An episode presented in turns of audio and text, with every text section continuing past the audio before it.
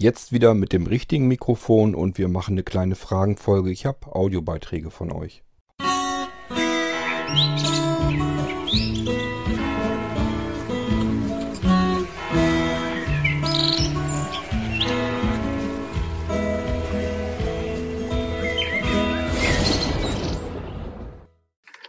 Hallo Kurt, ich bin's mal wieder. Ich habe ein Problemchen auf dem Windows 10 Rechner, bei, also auf dem Blinzeln-Rechner. Ich habe es jetzt noch nicht auf einem anderen Rechner gemacht. Und zwar die Einrastfunktion funktioniert nicht mehr, auch wenn die aktiviert ist. Drückt ja mehrmals hintereinander die Shift-Taste schnell und dann geht das Feld dann auf. Möchten Sie den denn aktivieren? Ja. So, dann habe ich das erstmal gecheckt, ob das ein NVDA-Problem ist, indem ich den Editor gerufen habe, habe NVDA dann halt beendet.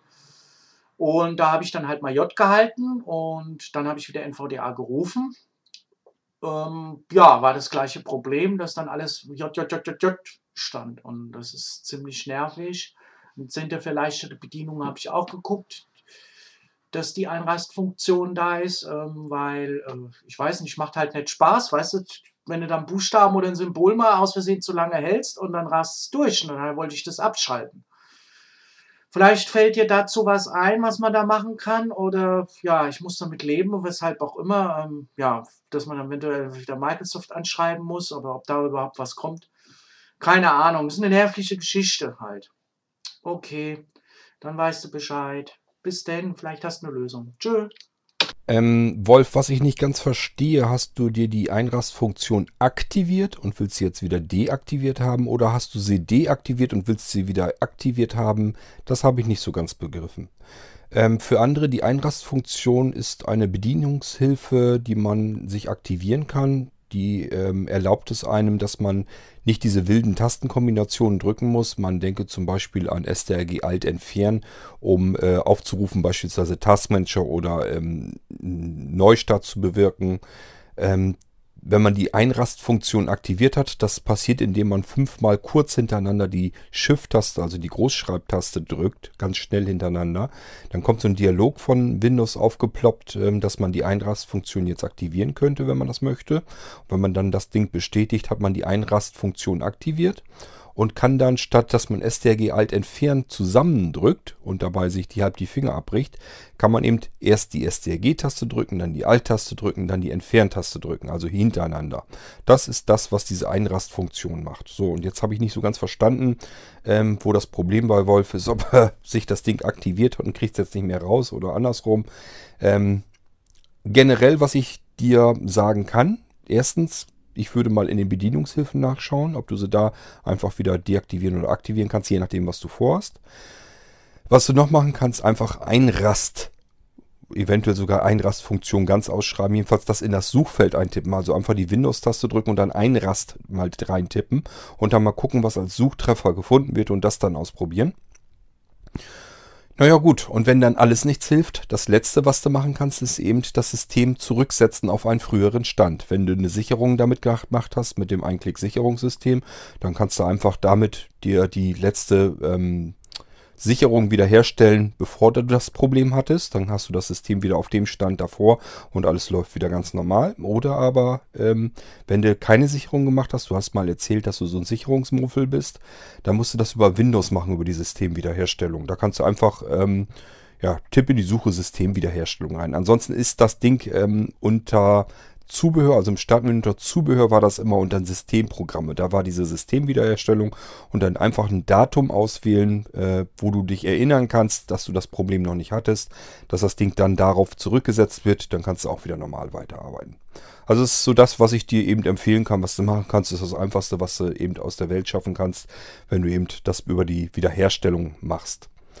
Ähm, aber ich würde vorher erst gucken, ähm, ob du da nicht anders drankommst und dir das wieder aktivieren oder deaktivieren kannst, je nachdem, was du da eigentlich vorhast. Also ein großes Problem sehe ich da eigentlich nicht.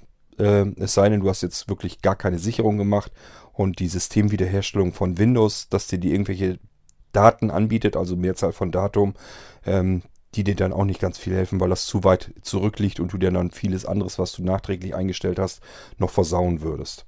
Aber wie gesagt, das ist so das, was ich dir vorschlagen kann, wo du mal nachschauen kannst. Erst probieren, das Ding zu aktivieren oder zu deaktivieren, über Suchfunktion oder in den Bedienungshilfen selbst suchen. Oder aber ähm, sonst notfalls eben Systemwiederherstellung auf einen früheren Zeitpunkt vor diesem Ereignis, dass dir das passiert ist.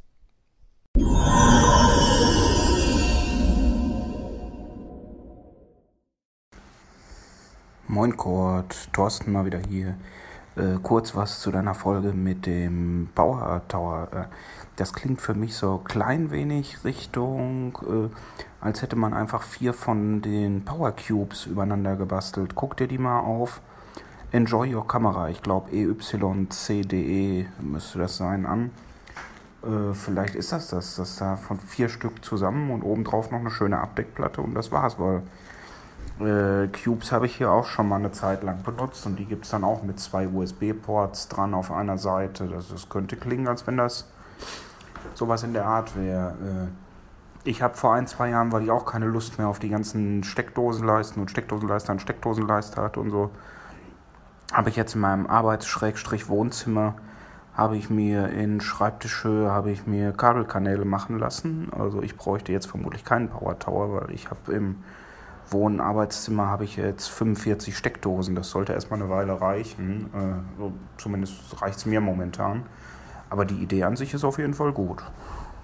Thorsten muss ich mir nicht angucken. Diese Power Cubes habe ich auch schon im Haus verteilt. Die sind teilweise ganz praktisch, weil man eben die äh, Steckernetzteile nicht in Reihe hintereinander schalten muss. Ähm, und oft ist, sind die ja ein bisschen klobiger, das passt dann nicht richtig zusammen. Und dann sind diese Power Cubes eigentlich ganz praktisch, weil man von jeder Seite ran kann. Ähm, das ist dieser Power Tower aber nicht. Das wäre ein bisschen einfacher gewesen. Das hätte mich auch nicht dazu äh, animiert, hier eine Folge darüber zu machen. Ähm, diese Power, Power Cubes könnte ich also auch mit anbieten hier. Aber das ist nicht das, äh, was irgendwie auch nur ansatzweise mit diesem Power Tower zu tun hat. Das ist wirklich äh, ein richtiger Tower im Prinzip und äh, der ist bisschen breiter als die Power Cubes und dafür sind die nach oben hin ein bisschen schmaler. Die haben also nicht so viel Außenkante nach oben und unten hin. Somit ist der Tower auch kleiner, als wenn du vier von diesen Power Cubes ineinander steckst. Und dann hast du ja immer noch bei dem Power Tower unten so, so einen Sockel richtig unten drunter, dass das Ding vernünftig stehen kann. Und oben drauf hast du eben noch zwei äh, Metallstreben scheinbar drin. Da sind jedenfalls zwei Schrauben dran und dann noch so ein Dach da oben drauf. So, also ich glaube nicht, dass das irgendwie, das, also die Power Cubes sind ganz anders, die sehen ganz anders aus, fühlen sich ganz anders an. Ähm, der Power Tower ist wirklich ein eigenes Konstrukt in sich und äh, es ist jetzt auch nicht so, dass sich das so anfühlt, als wenn man da einfach nur vier Steckdosen irgendwie ineinander gesteckt hätte. So würde ich das nicht sagen. Es scheint zwar irgendwie als modulares System gebaut worden zu sein, aber ähm, ja, es ist jedenfalls nicht der Power Cube, der irgendwie viermal ineinander gesteckt wurde. Das habe ich übrigens auch schon mal überlegt, dass das gar nicht mal so blöd wäre, diesen Power Cube zu nehmen und einfach ineinander zu stecken. Dann hätte man ja sowas ähnliches. Ähm, aber ja, es geht allein schon damit los, beim Power Cube hast du keinen Einschaltknopf. Also bei den Power Tower hast du ja in jeder einzelnen Etage hast du ja diesen richtig schönen, ordentlich fetten Drucktaster, der richtig einrastet und so weiter. Das hast du denn bei den Power Cubes zum Beispiel gar nicht.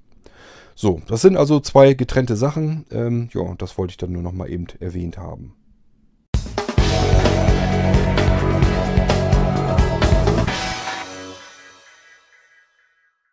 Dann habe ich noch Fragen von dem Reinhold bekommen zum Power Tower, nämlich zum einen, wie die Steckdosen an sich angeordnet sind, weil er macht sich auch so Sorgen, wenn er irgendwelche Netzteile hat, dass das dann auch wieder sich gegenseitig den Platz wegnehmen und dann fallen ja schon wieder Steckdosen dabei raus.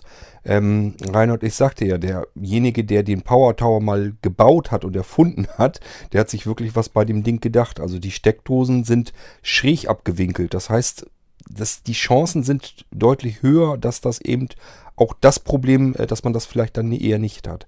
Man hat ja bei Steckernetzteilen, entweder sind sie zu breit, dann passt das nicht. Das wäre jetzt bei dem Ding nicht weiter ganz so schlimm gewesen, weil die nächste Steckdose wäre ja um die Ecke sozusagen gewesen. Und äh, es gibt aber auch dann wieder Steckernetzteile, die sind dann zu, zu tief sozusagen. Also das ist alles ein bisschen problematisch. Das kennt eigentlich jeder, der irgendwie verschiedene Netzteile in eine Steckdose stecken will. Und das ist beim Power Tower meiner Meinung nach wirklich elegant gelöst. Äh, die gehen schräg, glaube ich, weg, wenn ich das richtig in Erinnerung habe. Ich habe jetzt keinen Power Tower hier, deswegen kann ich es dir jetzt genau nicht sagen, aber ich meine, ich hätte da auch nachgeguckt und die gingen schräg zur Seite weg. So, dann äh, hattest du noch eine Frage zu der unteren Ebene. Da sind ja drei Steckdosen plus eine Dose mit äh, USB-Anschlüssen drin. Und da meintest du, wenn man die abschaltet, schaltet das Ding dann auch die USB-Anschlüsse ab. Weiß ich auch noch nicht, habe ich noch gar nicht benutzt, die USB-Anschlüsse. Kann ich dir so nicht sagen, kann ich dir dann aber nachreichen.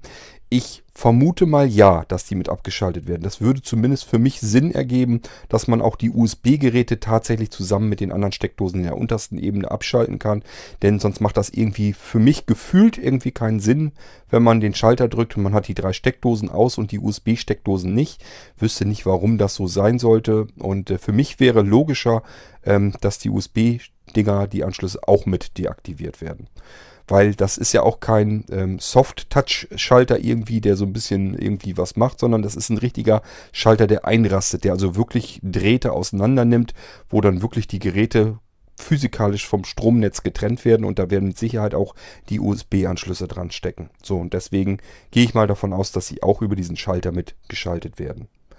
Dann meintest du ja noch, dass du das vom Frühjahr vom Büro noch kanntest, dass ihr Kabelkanäle gelegt hat. Da kann man kann man eine Steckdose so viel reinbauen, wie man will. Das habe ich hier auch so. Ist nicht so, dass ich nur diese ähm, äh, Mehrfachsteckdosen überall in, an irgendwelche Wandsteckdosen, sondern das ist das erste, was wir hier gemacht haben. Ich habe ja schon gesagt, wir haben mein Büro so konzipiert, dass ich hier 18 kW rausziehen kann. Da sind also mehrere Sicherungen hintergeschaltet. Ähm, wir haben also auch einen Kabelkanal ringsrum einmal so drumherum und in diesem Kabelkanal überall alle, ich weiß nicht, 50 Zentimeter sowas haben wir ähm, drei, vier Steckdosen reingesetzt. Das reicht aber alles nicht. Ich habe mehr Geräte, als ich da in der Wand reinstecken kann. Dann hätte man diesen kompletten Kabelkanal nur aus Steckdosen belegen müssen. Dann hätte es vielleicht gereicht. Bin ich mir aber auch noch nicht mal ganz sicher. Irgendwann hätte ich den auch voll gekriegt. Und vor allem, da stehen jetzt mittlerweile so viele Sachen davor. Da steht dann hier mal ein Laserdrucker davor und da steht wieder was anderes davor und hier steht ein Server davor und so weiter und so weiter. Ähm, da kommt man nicht mal einfach eben so dran. Also habe ich das so gemacht, dass ich in diese Wandsteckdosen, äh, die in dem Kabelkanal verlegt sind, da sind übrigens auch ähm, TAE-Dosen und so ein Scheiß mit drin. Ne?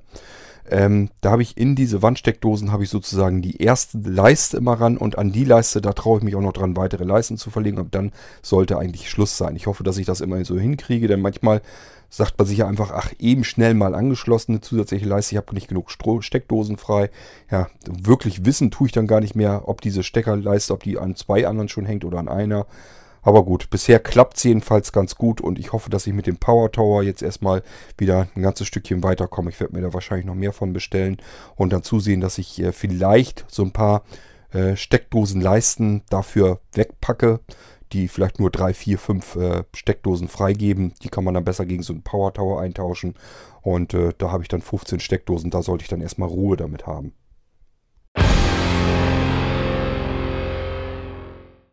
So, und das war's für die kleine Fragenfolge schon. Ich habe nicht mehr Audiobeiträge und E-Mails. Ja, da waren zwar noch mehr, aber ich meine, dass ich alles soweit, was irgendwie wichtiger war, habe ich schon vor ein paar Tagen beantwortet. Und da war jetzt auch nichts dazwischen, woran ich mich erinnern kann, dass ich das hier nochmal eben in die Fragenfolge reinbringen möchte.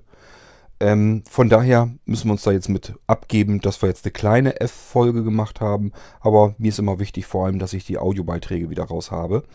So, das heißt, ich habe wieder Platz gemacht. Ihr könnt wieder neue Fragen stellen per Audiobeitrag am liebsten. Sprecht auf den Anrufbeantworter, auch wenn ich es immer noch nicht hinbekommen habe, dass der Startsound in dem Anrufbeantworter wieder stimmt. Also Standardspruch, macht nichts, lasst euch nicht irritieren. Wenn ihr die richtige Nummer wählt, könnt ihr drauf sprechen, habe ich das als Audiobeitrag hier drin. Und ansonsten schickt mir einen Audiobeitrag eben selbst aufgenommen per E-Mail her. So, das soll es gewesen sein mit dieser Fragenfolge. Ich mache gleich noch die U-Folge hinterher, dann habe ich die Audiobeiträge nämlich auch vom Tisch. Das heißt, wir schaffen es heute höchstwahrscheinlich, dass wir vier Folgen am Stück rausgefeuert haben, damit ihr ganz gut was auf die Ohren bekommt. So, und ich würde sagen, wir hören uns bald wieder. Macht's gut. Tschüss, euer Kurt Hagen.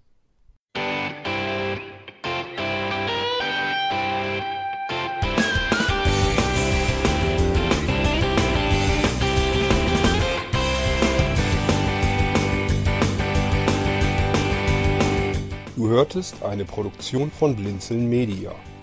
Wenn du uns kontaktieren möchtest, schreibe eine Nachricht an podcast.blinzeln.org oder über unser Kontaktformular auf www.blinzeln.org. Blinzeln schreibt man in unserem Fall übrigens immer mit einem D in der Mitte. Sprich unter 05165 439 461 auch gern einfach auf unseren Podcast Anrufbeantworter. Dann können wir deinen Audiobeitrag in einer unserer nächsten Sendungen verwenden. Für Lob, Kritik und eine Bewertung bei iTunes danken wir dir und freuen uns, wenn du auch bei unserer nächsten Sendung wieder mit dabei bist.